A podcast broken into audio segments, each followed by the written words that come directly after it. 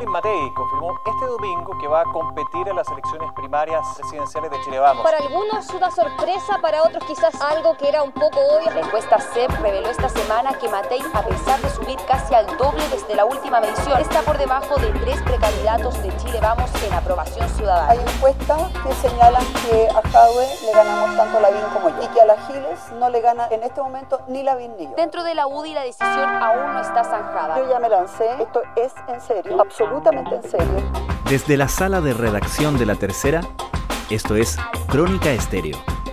Cada historia tiene un sonido. Soy Francisco Aravena. Bienvenidos.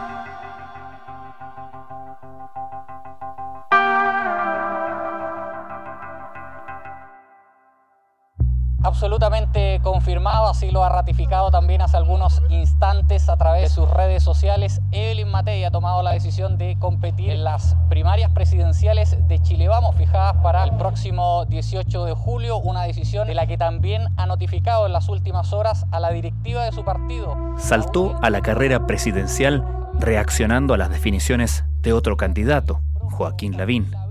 Pero con su anuncio de esta semana, Evelyn Matei dejó en claro que ve su candidatura más allá de su funcionalidad estratégica. También a través de este video explica claro por qué Su decisión de competir en las primarias presidenciales de Chile Vamos llega antes de lo esperado. Originalmente pretendía definirlo después de las elecciones del 15 y 16 de mayo, donde, dicho sea de paso, busca su reelección como alcaldesa de Providencia. dos semanas más, el 15 y el 16 de ¿Qué llevó a Evelyn Matei a dar el salto esta semana?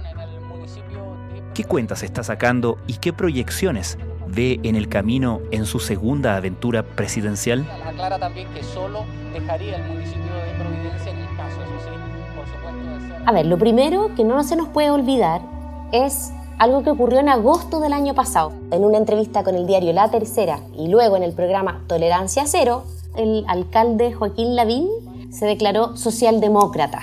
Y eso generó varias luces de alarma en la derecha, en particular en la UDI, pero también en electores de derecha que no son eh, militantes.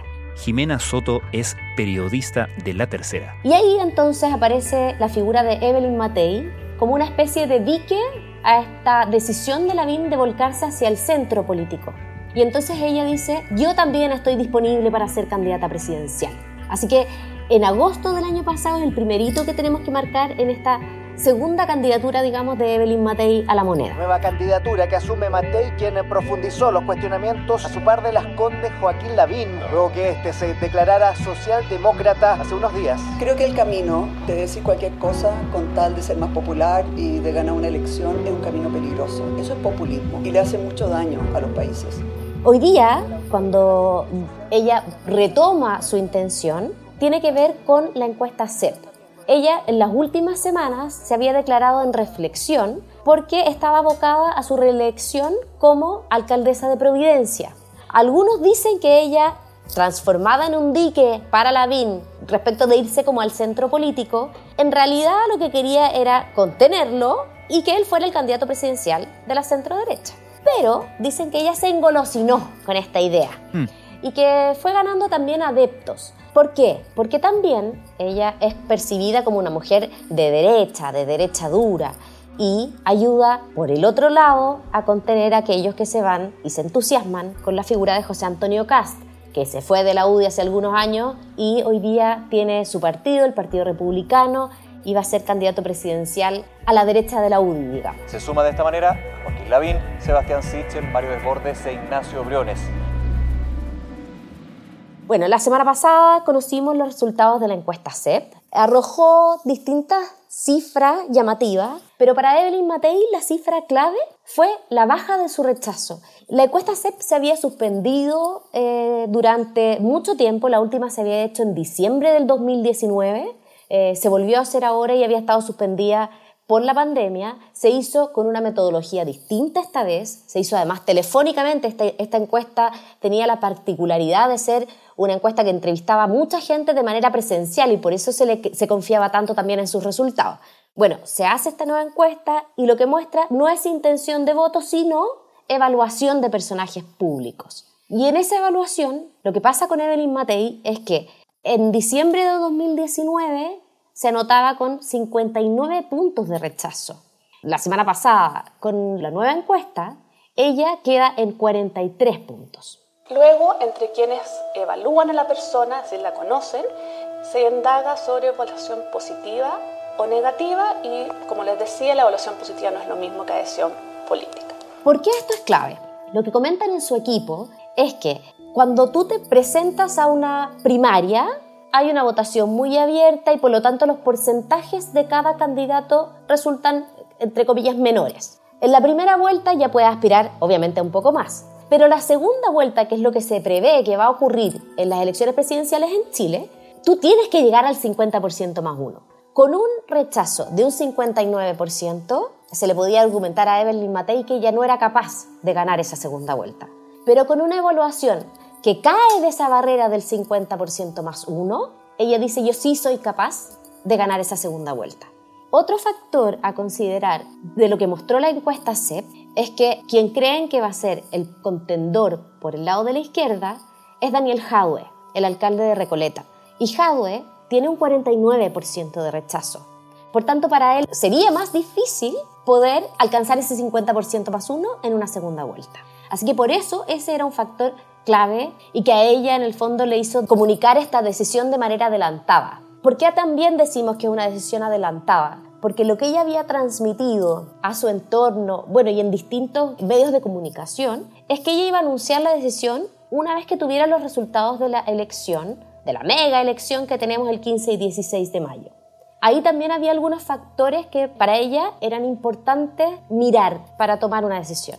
El primero era si ella aumentaba su votación, porque evidentemente si ella baja su votación en la comuna de Providencia, difícilmente podría creer que va a ganar una elección presidencial. En segundo lugar está la elección en Las Condes, es Joaquín Lavín. Él es alcalde de Las Condes, decidió no ir a la reelección y puso ahí a una figura desconocida, nueva en el mundo político, que se llama Daniela Peñalosa, y él, Joaquín Lavín, lo que quiere es dejar instalada a su sucesora entonces en ese municipio. Si es que eso no ocurre, también llegaría Lavín un poco más debilitado a enfrentar la definición presidencial del partido. Y por último, también había un factor relacionado con el Consejo Municipal de Providencia. Como la mayoría de los candidatos que van a la elección van a ser nuevos concejales, no hay claridad respecto de cómo va a quedar conformado ese consejo. Si va a ser en mayoría para la derecha o en mayoría para la izquierda. Y eso también es determinante porque en caso de que Evelyn Matei gane la, la primaria y vaya a la primera vuelta, ella debe dejar su cargo en la municipalidad. Y no quería entregarle su cargo a un concejal de izquierda. No olvidemos que en una situación de estas características es el consejo quien decide al reemplazante y, por supuesto, para Evelyn Materia importante que su reemplazante fuera alguien de su mismo signo político. Y operacionalmente, ¿qué es lo que corresponde que haga entonces la UDI en esta situación bastante inusual, ¿no? De tener dos candidatos que quieren ir a la primaria presidencial de del bloque, de Chile Vamos. Bueno, primero, digamos que la directiva y en algunos militantes del partido no cayó también esta decisión que anunció la alcaldesa Matei, porque en realidad ellos querían concentrarse estas últimas semanas en la recta final de la campaña. Hay preocupación en el sector acerca de lo que va a pasar con principalmente los constituyentes y con la necesidad de alcanzar al menos un tercio en la, en la constituyente. Entonces cayó un poquitito mal, les enredó este escenario que tenían ya de terminar las campañas. La directiva del partido se reunió ayer, esto es habitual, las directivas de los partidos tienen reuniones frecuentemente, la UDI lo hace todos los días lunes a la hora de almuerzo y el único tema fue la decisión de Evelyn Matei. Primero aseguró que sí. Yo ya me lancé, esto es en serio, absolutamente en serio. Luego que lo estaba pensando, les voy a contar todo lo que va pasando, lo que estoy pensando y la decisión que tomo. Finalmente, Evelyn Matei confirmó este fin de semana que sí competirá el 18 de julio para convertirse en la candidata presidencial del oficialismo. Quiero contarles que he decidido que voy a participar en las primarias presidenciales de Chile Vamos. Se analizó cómo cada candidato tiene una mejor performance para enfrentar al candidato de la izquierda. Y se planteó que la directiva podría tomar una decisión. pero se recordó que la nueva ley de partidos políticos impide que sean las directivas las que tomen ese tipo de determinaciones. Por lo tanto, es el Consejo General del partido el que tiene que tomar esa definición. Ese consejo se va a realizar el 17 de mayo de manera telemática y este consejo está integrado por 488 consejeros. Lo que se supone que debería ocurrir es que la directiva presente dos alternativas. La primera es someter a una votación que la UDI compita con uno o con dos candidatos. Si se decide que sea con un candidato, deberán someter a votación cuál de, los dos candidatos debe ser, Evelyn Matei o Joaquín Lavín. Eso es algo que está así por ahora. Pero lo que me contaban desde la directiva y desde el partido es que la definición respecto de lo que se someta a votación en el Consejo se va a tomar el día 17 en la mañana. Si Evelyn Matei pierde su reelección en Providencia, es muy poco probable que quieran plantearle al Consejo que ella vaya de candidata presidencial. Si Evelyn Matei arrasa en Providencia, no podrían dejar de hacerlo. Si Joaquín Lavín no logra instalar a su sucesor en Las Condes, también quedaría debilitado. Entonces hay distintas cosas que quieren mirar en esa elección para ver qué es lo que se propone al Consejo. Creo que es una muy buena noticia para la UDI y para Chile Vamos el que Evelyn Matei haya decidido aceptar el desafío presidencial. Un suicidio, un error político garrafal. Ahora, ¿qué es lo que dice Evelyn Matei? Lo que más ha transmitido es que le hace bien a la UDI tener dos candidatos y que el Consejo General va a tener la sabiduría, dice ella, de no dejar fuera a la única mujer que va por Chile Vamos. Mm. En los tiempos que vivimos es bien llamativo que haya en un sector cinco candidatos presidenciales y solo uno sea mujer y que sea solo ella la que esté peligrando para no competir en esa primaria. Esa es una apuesta que hacen en su entorno y que recalcan mucho, que es que ella es una mujer con domicilio político clarísimo y que por lo tanto eh, sería, por decirlo de una manera sencilla, feo bajarla por secretaría, dicen ellos. Pero cuando tenemos que proyectar su posibilidades fuera del bloque, en una elección general, en la eventualidad que ganara, se impusiera en una primaria, ¿qué lectura se hace ahí? A ver, la figura de Evelyn Matei es destacada en su sector, como lo decíamos, por ser una, una mujer de derecha con convicciones bien claras y muy frontal para plantearlo. En la derecha contiene a los que se van más hacia la derecha con José Antonio Cast, pero logra captar eh, cierto centro, dicen en su entorno, porque ella tiene una muy buena gestión. Es una mujer que ha demostrado mucha capacidad de gestión. Por otro lado, como se dice que esta elección presidencial va a estar muy polarizada, se percibe que la figura de Daniel Jadwe o de Pamela Giles en realidad están más a la extrema izquierda que los partidos como tradicionales de la antigua concertación y por lo tanto tienen mucho mayor rechazo. Y también porque la derecha, dicen, se plantea que el, votante de derecha es más disciplinado. Entonces, si le dicen, tuvimos una primaria, Matei va a ser la candidata, pues bien, van a votar por ella. Y hay otro factor más, que es el del miedo, que siempre mueve votantes en una elección. Así que también esa es como una apuesta. Y hay otra cuestión a considerar, es la figura de Matei y que se destaca muchísimo también en estos días, que lo han dicho en distintas conversaciones en privado personas no solo que la apoyan, sino le reconocen también quienes están por la candidatura de Lavín, que es el sacrificio que hizo ella en 2013, cuando compitió la presidencial con Michelle Bachelet y era un secreto a voces que Michelle Bachelet iba de ganadora. No había ni una encuesta que, la diera a Matei por ganadora y ella en el fondo en una campaña ese año, recordemos, tuvo tres candidatos presidenciales la derecha, hubo una primaria, se bajó el que ganó la primaria que era Longueira. Bueno, Evelyn Matei asumió ese desafío y lo hizo de buena manera, digamos. Hay una buena evaluación de esa, de esa candidatura y por lo tanto también hay una suerte de simpatía respecto de los sacrificios que ella hizo por no solo por la UDI, sino que por el sector en su totalidad. Hola, buenas tardes, un gusto de saludarlos. Eh, hemos tenido una reunión eh, con eh, la directiva y directivos expresidentes de la UDI y quiero señalar que recibo con alegría, con entusiasmo, con mucha responsabilidad y también con mucha humildad esta nominación. Quiero señalar que creo que la elección está totalmente abierta. Siempre he señalado que Michelle Bachelet es totalmente ganable y por lo tanto eh, tenemos que afrontar esta campaña con mucha alegría y convoco a toda la gente de la alianza a que realmente empecemos a trabajar ya.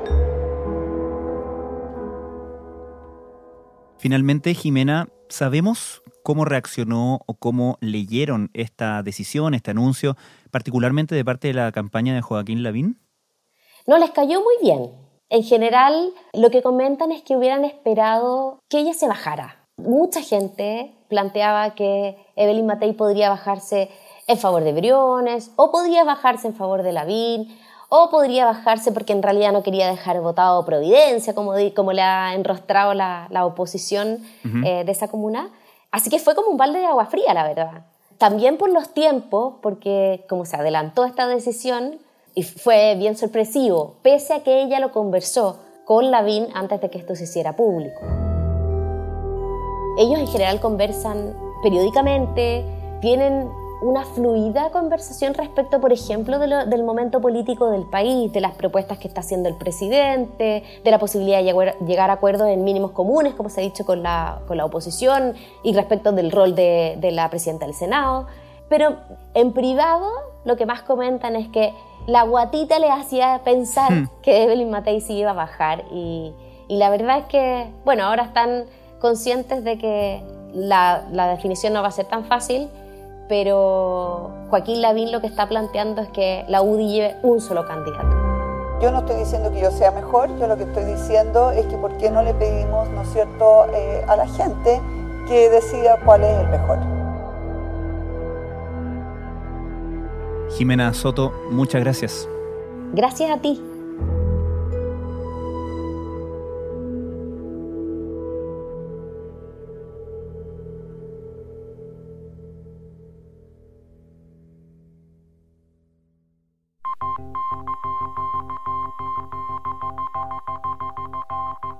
Crónica Estéreo es un podcast de La Tercera. La producción es de Rodrigo Álvarez y la edición de quien les habla, Francisco Aravena. La postproducción de audio es de Michel Poblete. Nuestro tema principal es Hawaiian Silky de Sola Rosa, gentileza de Way Up Records. Nos encontramos mañana con un nuevo episodio de Crónica Estéreo, el primer podcast diario de actualidad de Hispanoamérica.